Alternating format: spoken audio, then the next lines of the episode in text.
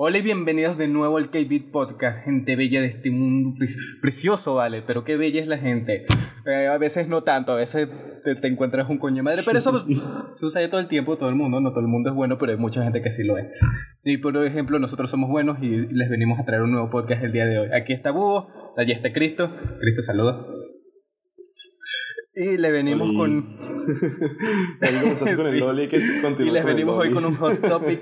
La película del Joker está haciendo un boom, todo el mundo está hablando de ella y por ende nosotros también vamos a hablar de ella y darle nuestra opinión, aprovechando que ya vimos la película del Joker. Yo la vi la semana pasada, Cristian la vio justamente ayer. Exactamente.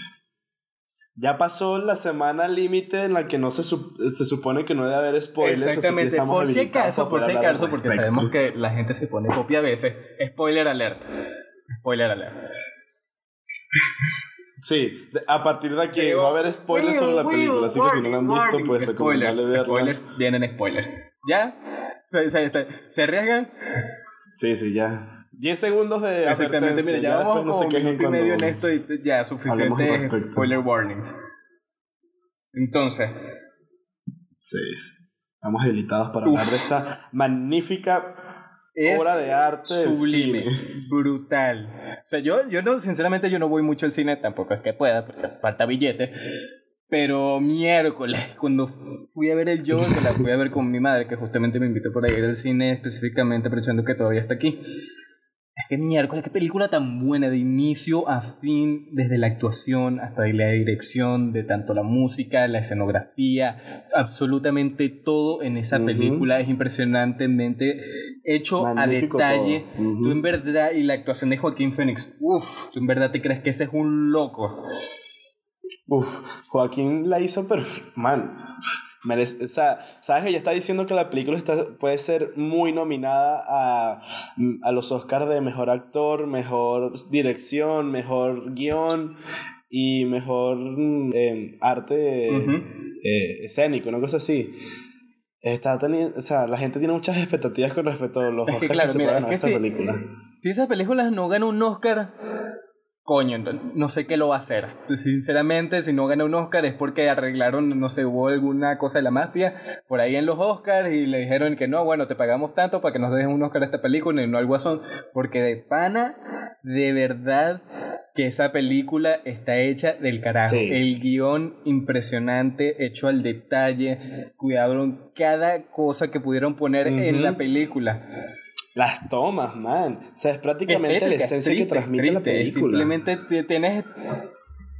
Sí, mira, yo lo había visto en un review de, de unos gringos en el que literalmente decían que después de tantos años con las películas de Marvel, que todo colores, muchas... Eh, sí, sí, colores vibrantes ficción, por así decirlo, demasiados efectos especiales, hacía falta. ¿Tú te acuerdas de la película de Watchmen? Ajá, sí, sí.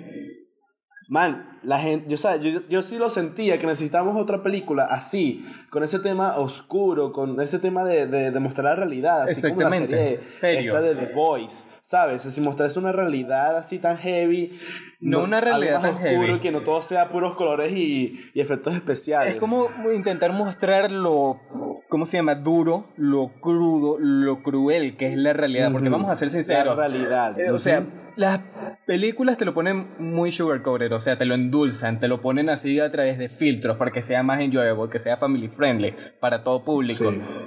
O sea, eso en parte ha desensibilizado a la sociedad, al, ¿cómo se llama? A la realidad, a la realidad cruda, ruda que mucha gente vive todavía hoy en día y que se refleja en la película de Joker, en especial en el ambiente en el que está, que son más o menos los 70. Vamos a ponerlo así, donde hay mucho descontento, están en medio de la Guerra Fría, no saben si apoyar su propio gobierno, no saben, no saben qué está pasando, la gente no tiene como un buen camino, eh, se tratan mal los unos a los otros XYZ. Una pesadilla neoliberal, por así decirlo. Exactamente. Y qué más decir que hay tantas cosas que sacar desde de esa película y que analizar. O sea, es como para verla más de una vez. O sea, desde el punto de vista psicológico del Joker, desde el punto de vista social, porque claro, todo lo que se hace con, con, los anarquistas que se empiezan a disfrazar de payasos y que más y empiezan a por todo Gotham a hacer destrucción y no sé qué más es, simplemente se puede analizar desde tantos puntos de vista. La música, la ambientación, que todos tienen como tonos grises u oscuros, casi todas son de noche. Sí, no, incluso la misma transformación del personaje durante la película. Sí, sí, fue demasiado buena. Yo sabes la escena del tren. ¿Cuál de todas? ¿Cuál de todas? En la que hace clic cuando, cuando mata a los tres carajos ajá, estos. Yo ahí fue, ahí fue cuando dije, ajá, aquí hizo clic la cosa. Ahí, desde aquí empezó, aquí es donde va todo cuenta abajo, pero mal. Que es un hombre que literalmente está devastado, está, está trastornado, está cansado de la vida, de que lo traten mal, un poco de vainas, man. Pero tanto es así la persona que ha estado tan afectado que no le costó nada matar a esas tres personas. No, y él incluso lo admite casi al final de la película. Mm, estuve ocultándolo durante mucho tiempo, tratando de no creer que realmente lo haya disfrutado, pero sí, sí lo había disfruté, no sentí nada al matar a esas tres personas. Y bueno, también vamos a ponerlo de cierta manera, porque, claro, tú dices, coño, Joker es el malo, aunque sea el héroe de esta película. El carajo se está defendiendo y los carajos en verdad eran unos bullies. O sea, de verdad le, están a punto de patearle y casi que romperle una costilla. Eso pasa bastante en Estados Unidos, por cierto. Es legal que tú te puedas defender con un arma y si es necesario matar a la otra persona. En ese caso, si se hubiera defendido bien el Joker, puede que incluso no hubiera ido preso por matar a los tres carajos, porque se estaba defendiendo. Sí, bueno. Aunque claro, también está la cosa de que era un psicópata y entonces, ¿sabes? Ahí entran más casos de que, que sentía el Joker. Sí. Por ejemplo, hay unas cosas que el personaje de lo que no sabe la gente. encantó. O sea, es que lo puedes recomendar hasta personas que no sean fans de, de, de este, de películas de, de, villanos ni, ni de superhéroes. ¿sabes? De superhéroes. no transmiten nada, es que lo dicen ellos mismos. O sea, no nos inspiramos como que por así decirlo, o el mismo Joaquín Phoenix lo dijo en una entrevista. Yo no me le preguntaron, ¿en qué personaje de las películas antiguas o en qué cómic te inspiraste para ser tu personaje? Y él dijo, en no, ninguno. No, me, en, en ninguno, la verdad. Y en la risa y tal, ¿cómo te inspiraste en la risa? Y él dice, no, es que me puse a ver videos de gente con esta enfermedad, que por cierto la enfermedad que padece el Joker en la película es real, es real. que se llama de PVA, pseudo effect, y es horrible, literal. No es solamente reírse, en la, en la película claramente lo pone en la parte de nada más de reírse por darle ese fan al personaje, pero la persona que sufre esta enfermedad se ríe y llora descontroladamente, descontroladamente. y desprevenidamente, o sea en cualquier motivo, razón o en circunstancia en la que estén, les puede pasar tanto llorar como querer reírse de todo. Y eso no quiere decir que esa persona realmente sienta esas acciones, ¿sabes? Y llegan a sufrir. sufrimiento. Y lo demuestra Joaquín Phoenix en la película, pero por actuación. En la vida real, una persona que está en esa situación no lo disfruta para nada y se llega hasta realmente ahogar con su propia risa. Exactamente, como pasaba en la escena del autobús con la negrita esta, que tú veías que se reía, pero los ojos demostraban sufrimiento, que no quería reírse. Y, incluso se ahogaba de la risa. que se notaba, sí, sí, que siempre se agarraba del cuello, como que se está ahogando y tal. o que se te para la boca cuando está haciendo el stand-up comedy. ¿Sabes? Cuando está haciendo el stand-up comedy, que se empezó a reír controladamente y se tapaba la boca. O sea, así con los brazos, se abrazaba a sí mismo. O sea, y eso en verdad lo padecen. Imagínate, por ejemplo, que estás en el funeral de tu abuela y de repente te empiezas a reír descontroladamente, que de hecho sí le ha pasado a gente. Sí, le ha pasado. simplemente es, horrible, claro. Agrega eso más los traumas que sufrió de niño eh, y te volverías loco. Te vuelves loco. No, de hecho, creo que tiene eso no por los traumas que tuvo de pequeño, que lo dicen, que eh, le pegaban y tenía eh, construcciones cerebrales. De hecho, de hecho, la, enfermedad de la que estamos hablando es causada por contusiones cerebrales o daños en, en, las cortezas del cerebro.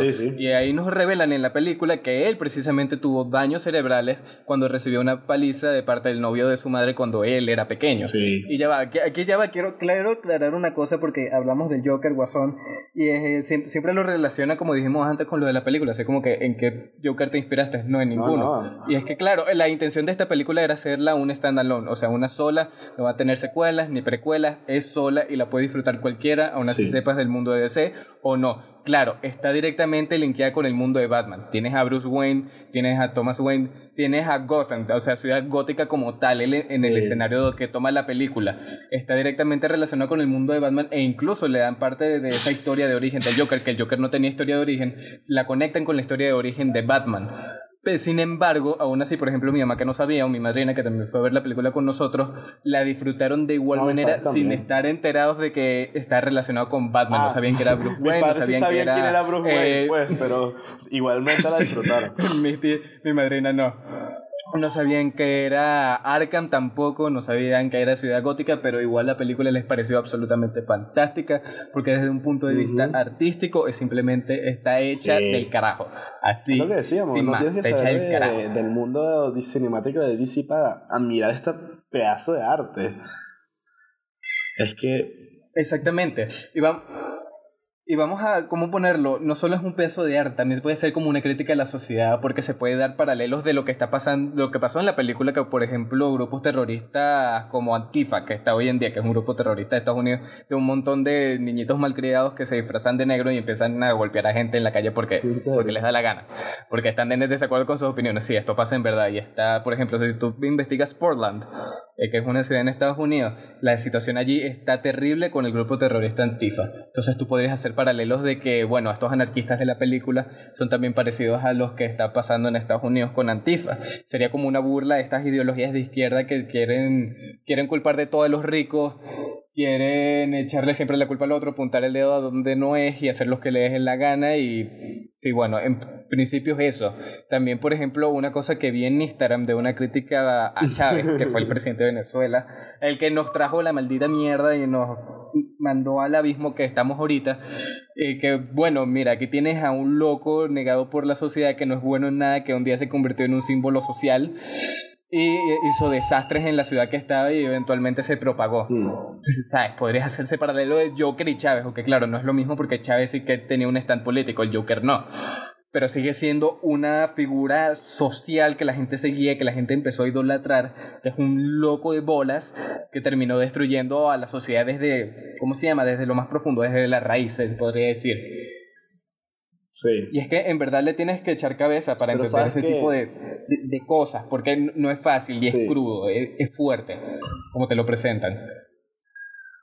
Sabes que una de las grandes cosas que más me encantó de esta película, que te deja más que tú al final, es que no sabes si realmente qué parte de la película es real y qué parte de la película es una fantasía. Porque claro, el protagonista está trastornado, está loco. Y entonces cuando ya empieza, incluso desde los primeros momentos, sabes que está teniendo los, eh, alucinaciones, cuando él mismo se imagina estar dentro del show que siempre admiraba, ¿sabes?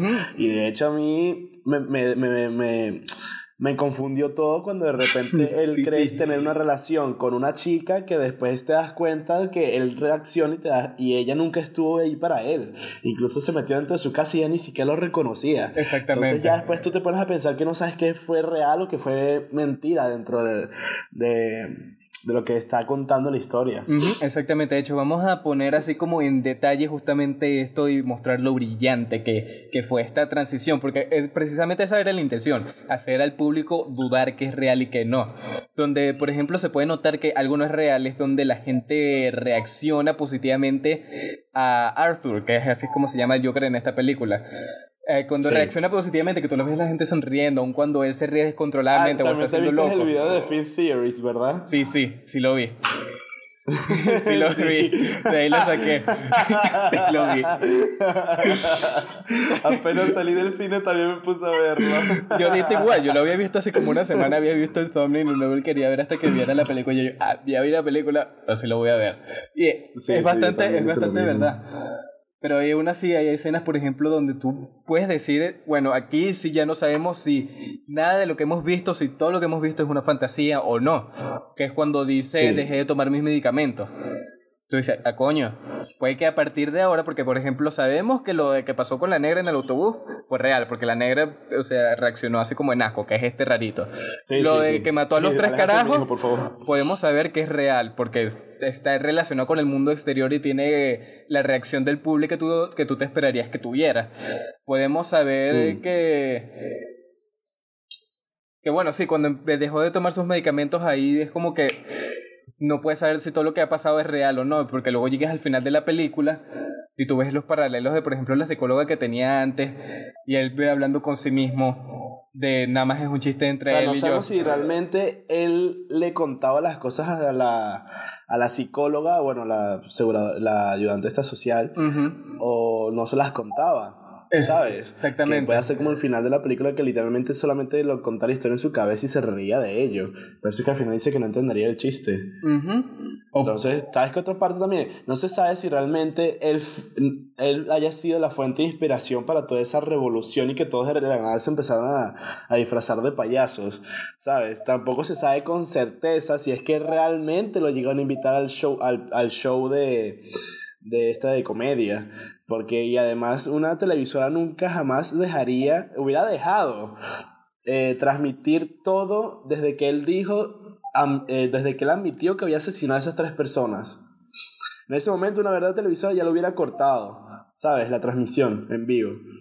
Sí, exactamente. Bueno, aunque se podría hacer el argumento de que eh, podrías hacer un show a partir de eso, porque recuerda que eso también es una industria. Entonces, un evento como, por ejemplo, lo de que está escrito en su cuaderno, de que espero que mi muerte haga más centavos que mi vida. eso, fue, eso, fue, un directo paralelo con la muerte más dinero que mi propia vida. Uf. Eso fue un directo paralelo. Sí, sí, eso fue un directo paralelo con el presentador del show, de ese mismo show. Porque, claro, su muerte, que le hayan disparado en vivo, eso iba a generar no sé qué cuántos dólares en cuanto a, transmisión de informaciones, las noticias y no sé qué más. La idea principal que te transmite el, el personaje es que él va a cometer un suicidio cuando llegue a la, a la entrevista. Eso es lo que te van así como quedando, pero al final no es lo que sucede, te sucede algo inesperado y cuando sucede, o sea, el sonido siento que lo pusieron como 30 decibeles más alto porque el impacto es tan fuerte que tú de repente sientes el ta, ta y todos en la sala se quedan callados, pero así en silencio absoluto, mientras se quedan así con el corazón palpitando, viendo la escena de cómo le pegaron los disparos que suenan potentes. O sea, no es como una película de acción que estás acostumbrado. Ya, ya en ese momento en el que le pegaron el primer tiro al presentador del programa, ya debieron haber cortado la transmisión. No debieron, no, seguramente no transmitieron los otros dos tiros que le pegó.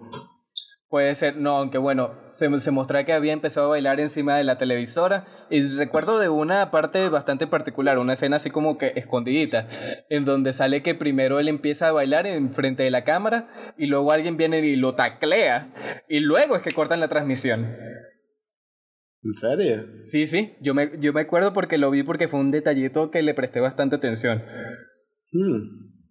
O sea, a él lo taclean ah, para llevárselo con la policía y luego se cortan la transmisión. Luego hacen como un zoom out de todas las televisoras y donde empiezan a ver los noticieros y lo que están pasando en otras televisoras y tú podrías decir, coño, esto puede que sea real, a pesar de que como ah, en, la broma... Sí, sí, no, eh, eh, creo que él, es, él, él está en el, en el, show en el que lo viene invitado y él se acerca a la cámara y agarra la cámara y él dice, bueno, y siempre recuerden que, y se corta la transmisión, ya cuando hacen el zoom out, es que te muestran todas las demás televisoras y te muestran cómo es que lo taclean, entonces no sé si realmente qué punto llegaron a cortar la transmisión. Es que realmente no lo sabes. Porque, claro, al, inicio, al propio inicio de la película le preguntan, ¿no, eh, ¿sabes explicar el motivo por el cual te encerraron antes en Arkham? O sea, él ya desde antes se sabía que ya estaba encerrado en Arkham.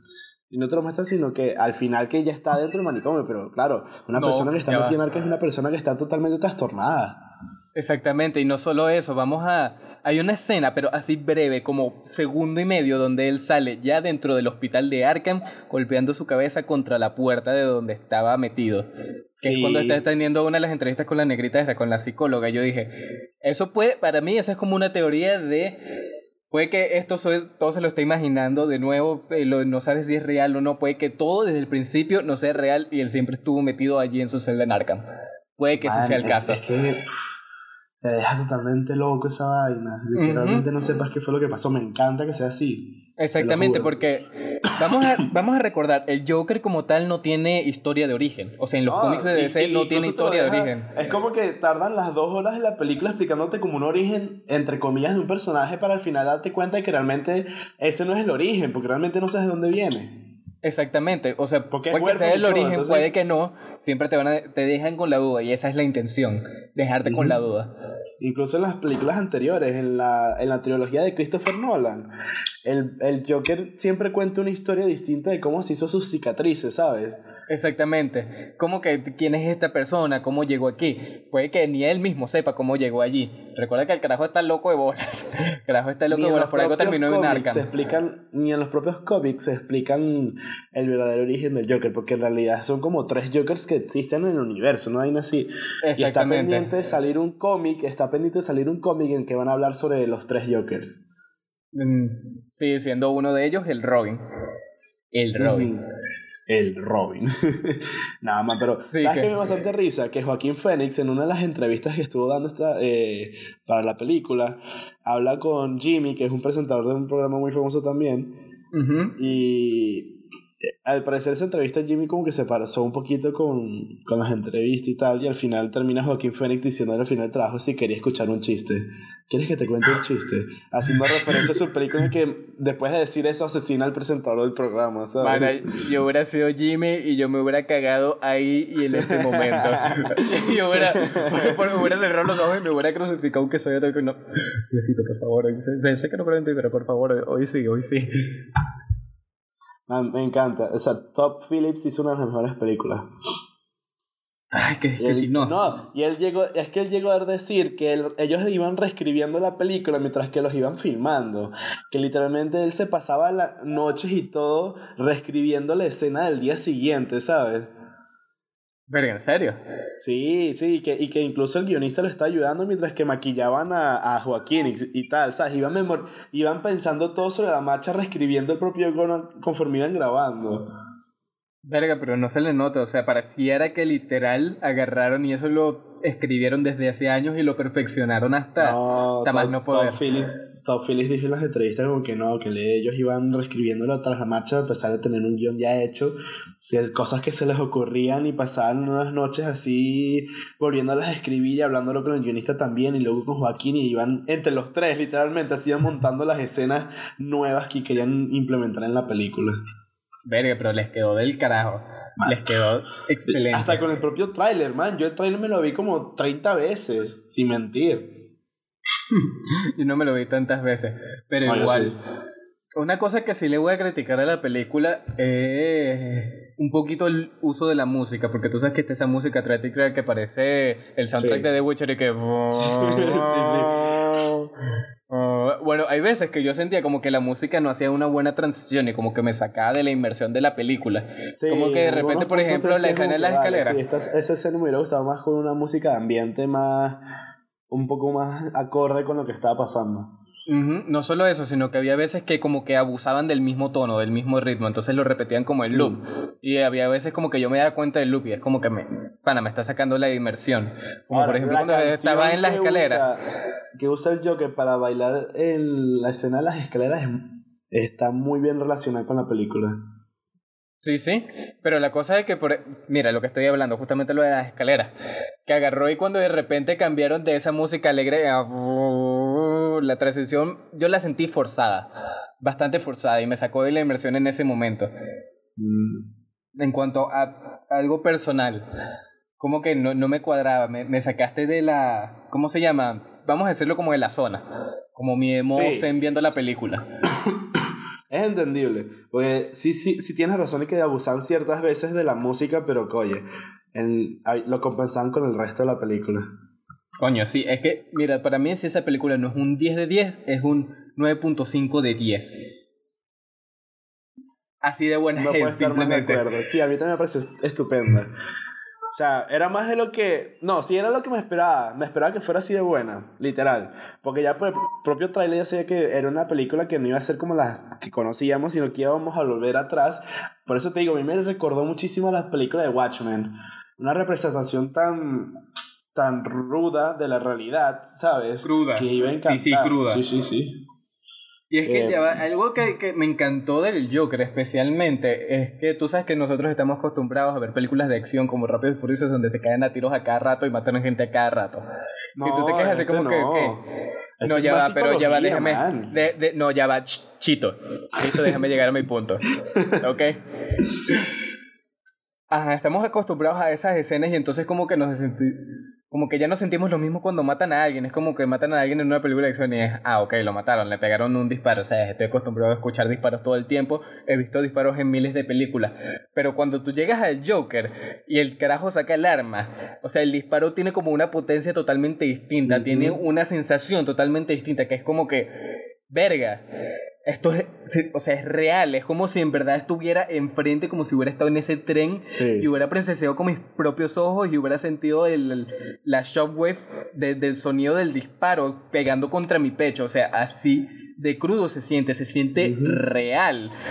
Tan real que literal te, te deja con los ojos pelados ahí en el cine viendo la pantalla de no lo puedo creer yo estoy acostumbrado a ver disparos y es como que de repente veo este disparo en una película y me afecta de una manera tan distinta. Es así como que algo que no, simplemente no puedes describir.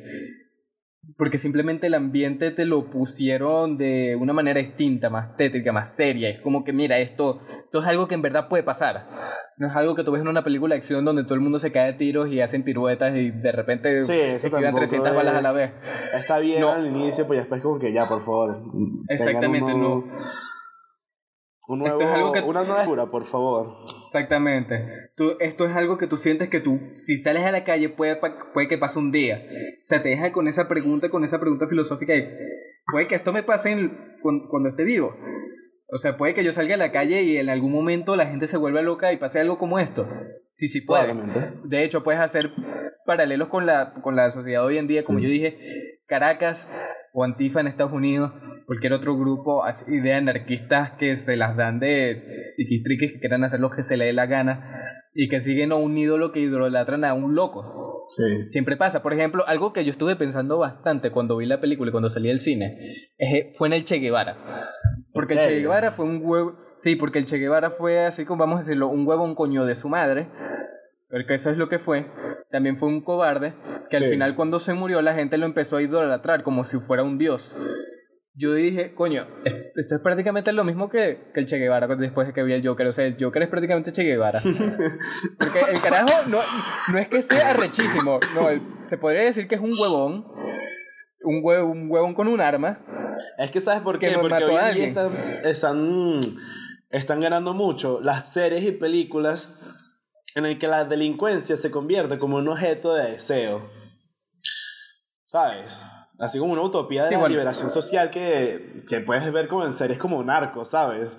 ¿Qué vicio no tuvo la gente con ver la, de, la, la serie de Narcos en, en, Netflix? ¿Sabes? Claro, por supuesto, sí, es lo mismo. Creo que hoy en día la gente se siente más identificada con los villanos más que por los propios héroes, ¿sabes?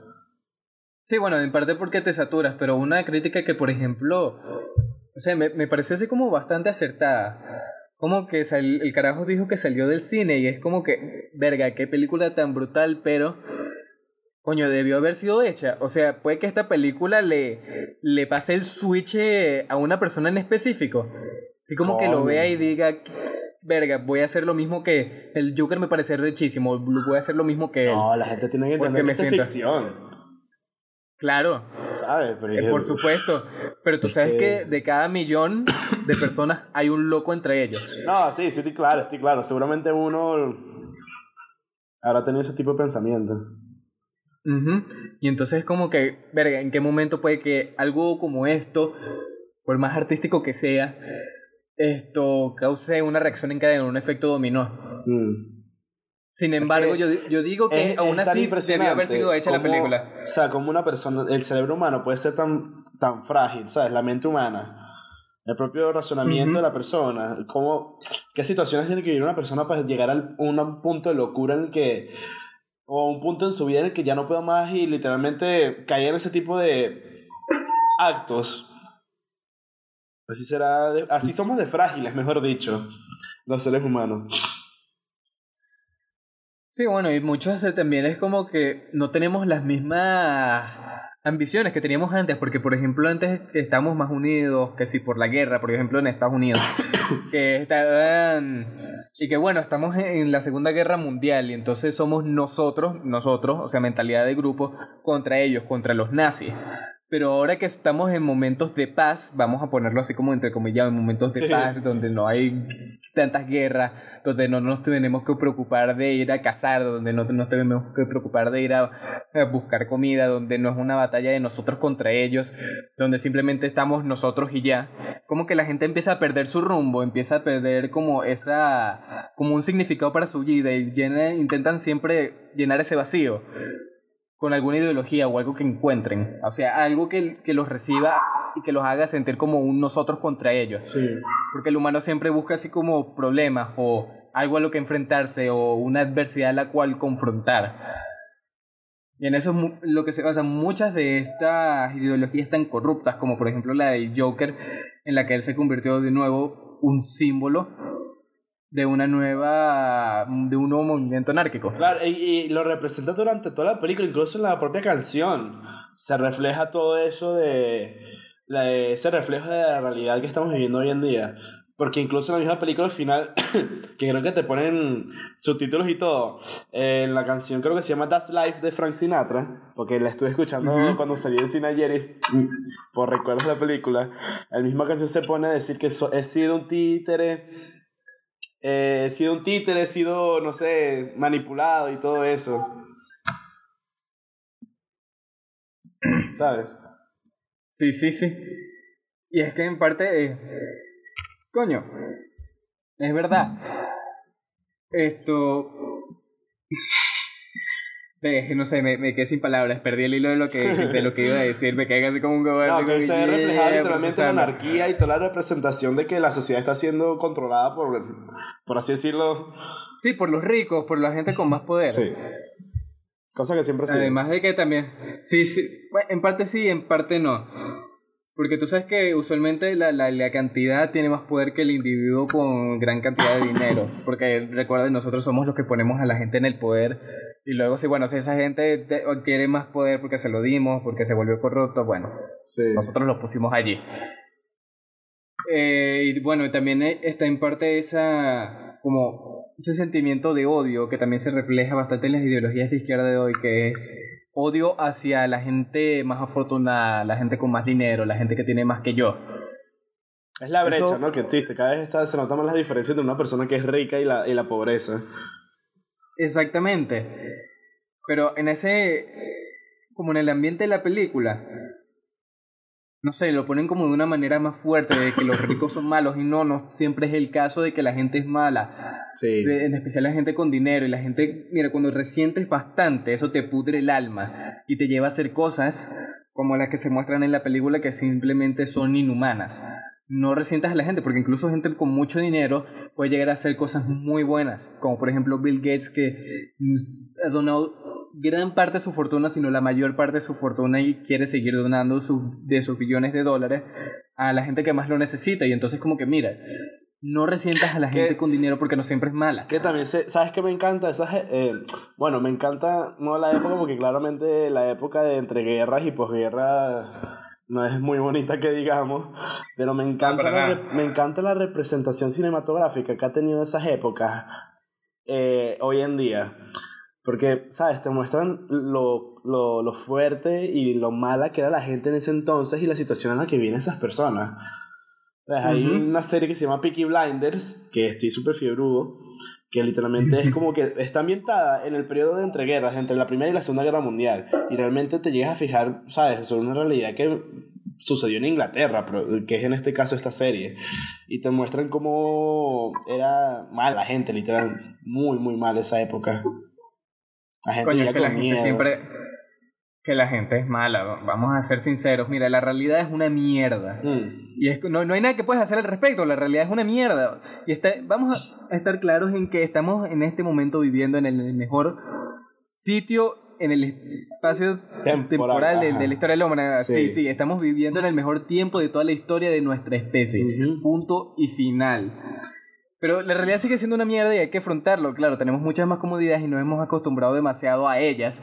Pero cuando ¿sabes? sales de tu casa y en verdad empiezas a ver el mundo como es, que cuando en verdad te das cuenta de que, coño, la, la cosa es cruda, es ruda, no, no es tan arcoíris como yo pensaba. O como lo he enseñado en la televisión y demás. Mano, llegó la parranda a tu casa, ¿no? Bueno, final inesperado.